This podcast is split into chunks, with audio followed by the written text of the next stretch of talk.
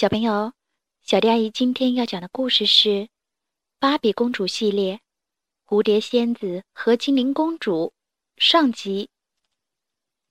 很久以前，在遥远的地方，有一个美丽的展翅王国。蝴蝶仙子是王国里的居民，他们都有一对美丽的大翅膀。玛丽波莎是一位酷爱读书的蝴蝶仙子，她在皇家图书馆里。担任图书管理员，就连王国的卡洛斯王子也是他的书友。只要有机会，两人就会一起交流读书的心得。玛丽波莎在王国里很受欢迎。这天清晨，玛丽波莎和好朋友薇拉一起去上班。早上好，玛丽波莎。在路上，仙子们纷纷对玛丽波莎打招呼。你能在我的书上签名吗？一位小仙子看了妈妈一眼，然后满脸通红的递上了本子和笔。玛丽波莎愉快的答应了。咦，你怎么从来也没有为我签过名呀？薇拉笑着问。哦，那是因为你从来也没有拿过笔呀。玛丽波莎也调皮的回应了。忽然。传来一阵细细的尖叫声。只见一个粉色的毛球扑进了玛丽波莎的怀里。子儿，你这个莽撞的小东西！玛丽波莎说道。子儿抬起头，叽里咕噜了一阵子。玛丽波莎明白了，是女王要召见她。马拉贝拉女王是展翅王国最尊贵的人，也是卡洛斯王子的母亲。他运用法力制造出强大的魔光，保护整个王国免受可怕的石蝶怪的侵袭。就在不久前，女王被仆人毒害，险些失去了法力。幸亏玛丽波莎和朋友一起找到了解药，并解救了整个王国。从那以后，玛丽波莎就成了整个王国的英雄，也是女王最信任的朋友。在富丽堂皇的王宫里，音容高贵的女王已经在等待玛丽波莎的到来了。在她的身旁是英俊的卡洛斯王子，还有高傲的加斯托爵士。亲爱的玛丽波莎，你有没有听说过水晶精灵呢？您是说水晶王国里的水晶精灵吗？玛丽波莎略加思索。我知道那里盛产一种宝贵的水晶石，水晶石为整个王国提供能量。看，母后，我就说玛丽波莎是最佳人选了。卡洛斯王子说：“不一定。”加斯托爵士不以为然。他没有提到水晶精灵邪恶残暴。别忘了，水晶精灵是蝴蝶仙子的死敌呀。这些都是传言，我相信事实不是这样的。玛丽波莎有自己的见解。嘿，玛丽波莎，薇拉提醒道：“水晶精灵凶残恐怖，那可是尽人皆知的事儿。”好吧，玛丽波莎从旁边的书柜里抽出了一本看上去有些年份的书，迅速的翻到了其中一页。上面的图画展现了展翅王国和水晶王国的风貌。在页面的中间，蝴蝶仙子和水晶精灵手握着手。所有关于水晶精灵的故事仅仅是故事而已，而这这是历史。他指着这本展翅王国的历史巨著说道：“这一页上写着，几个世纪之前，两个王国是友好的联盟。”后来，水晶王国的国王指责蝴蝶仙子偷盗宝贵的水晶石，两国的关系才开始恶化。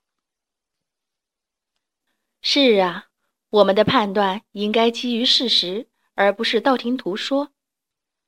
马拉贝拉女王微笑的宣布：“玛丽波莎，我决定接受水晶王国国王的邀请，任命你为展翅王国的亲善大使。”出访水晶王国，让蝴蝶仙子和水晶精灵重新成为朋友。我是喜欢读书，可是与水晶王国讲和是件大事儿。玛丽波莎大吃一惊。你知道我向来笨手笨脚，不善言辞。卡洛斯王子笑了。你不会的，我们都相信你，做好你自己就可以了。记住，交朋友的最佳方式就是先要对人友好。玛丽波莎感受到了朋友的激励和支持，终于下定了决心。女王送给玛丽波莎一份礼物，装着摇曳之花的荧光球，是用展翅王国最珍贵的魔法做成的。当你遇到问题的时候，就拿出它来，它会让你想到我们。女王笑着对玛丽波莎说：“玛丽波莎和子儿启程了。他们飞过原野和湖泊，穿过山峦，眼前终于出现了一片美丽的国土。史书记载，每当有外国的使节来到水晶王国所在的微光湖，都会受到热烈的欢迎。”会有乐队演奏、阅兵式，还有烟火呢。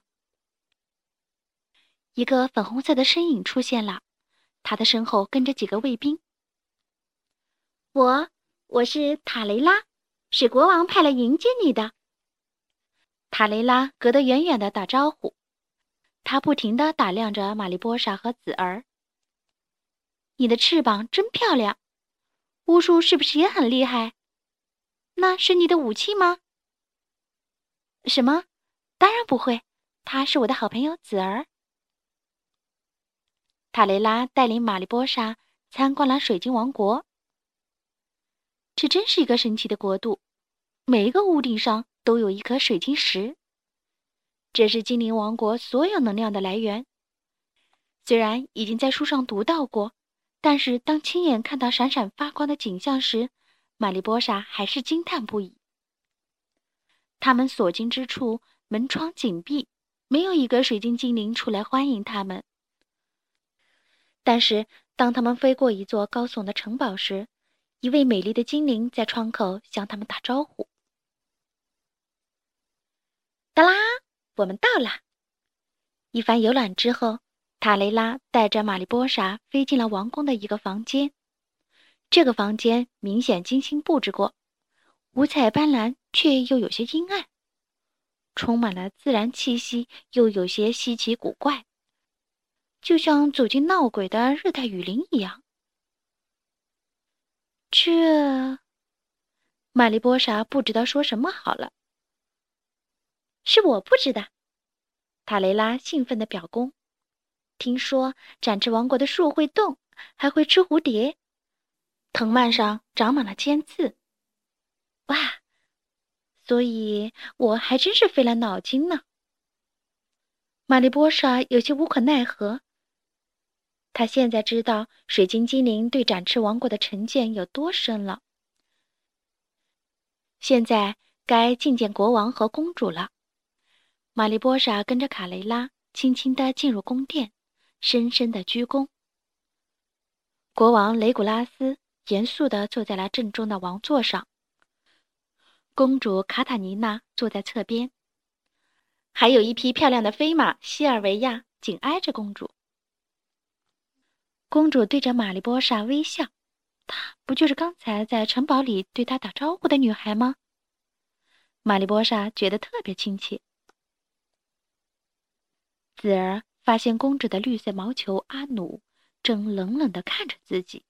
他也毫不客气的瞪了回去。雷古拉斯国王问起了自己关心的问题：“你们打败了石蝶怪，那么你们一定在出生后就开始接受武士训练吧？看看你们的鳞片就像盔甲一样，牙齿就像钳子，还有会喷火的嘴巴。蝴蝶仙子简直就是为战争而生的。”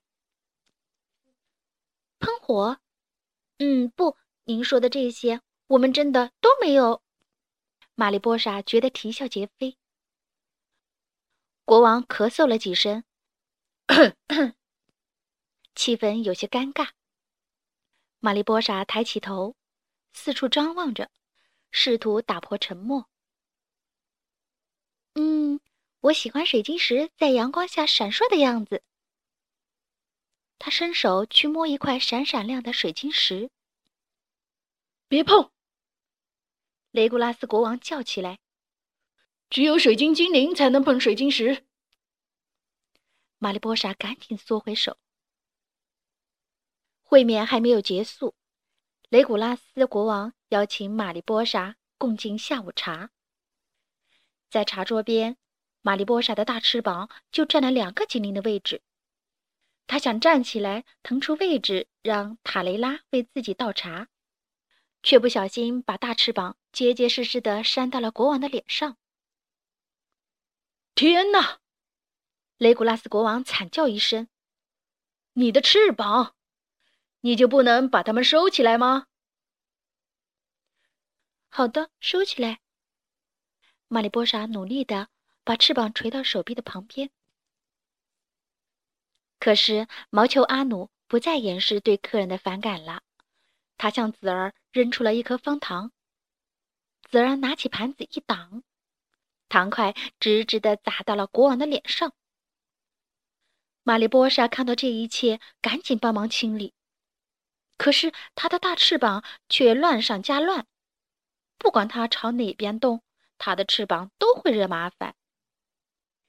三明治的盘子翻了，又打到了国王的脸上；卡塔尼娜的松饼也掉到了衣服上。雷古拉斯国王怒火中烧：“够了！今天的茶点就到这里。卡塔尼娜，我们走。”卡塔尼娜和玛丽波莎交换了一个焦虑的眼神，只好跟着父亲走了。时间过了两天，玛丽波莎参加了一些活动，可是没有精灵欢迎她，和国王的关系似乎也没有什么起色。她沮丧地回到了自己房间。当他和子儿打开门，眼前的一切让他们惊呆了。房间重新装饰过了，明亮又温馨，还有顶到天花板的书柜，上面摆满了书。哒啦！卡塔尼娜公主和阿努从一根柱子后跳了出来。怎么样，喜欢吗？当然，这里的布置和展翅王国简直一模一样，是你做的。我还有一个帮手，公主指了指满脸骄傲的阿努。自从听说你要来访，我就一直在阅读有关展翅王国的一切。我喜欢读书，我也最喜欢阅读了。玛丽波莎开心的叫起来：“我想带你去一个地方。”卡塔尼娜一声口哨，叫来了飞马西尔维亚。他坐上了飞马，一直向上飞，带着玛丽波莎来到了一个城堡的尖塔上，从那里可以俯瞰整个微光谷。看，我最喜欢在这里读书。哇，真美啊！玛丽波莎连连感叹。卡塔尼娜拍拍西尔维亚的马鬃，转头对玛丽波莎说。来，我还要带你去看另一样东西。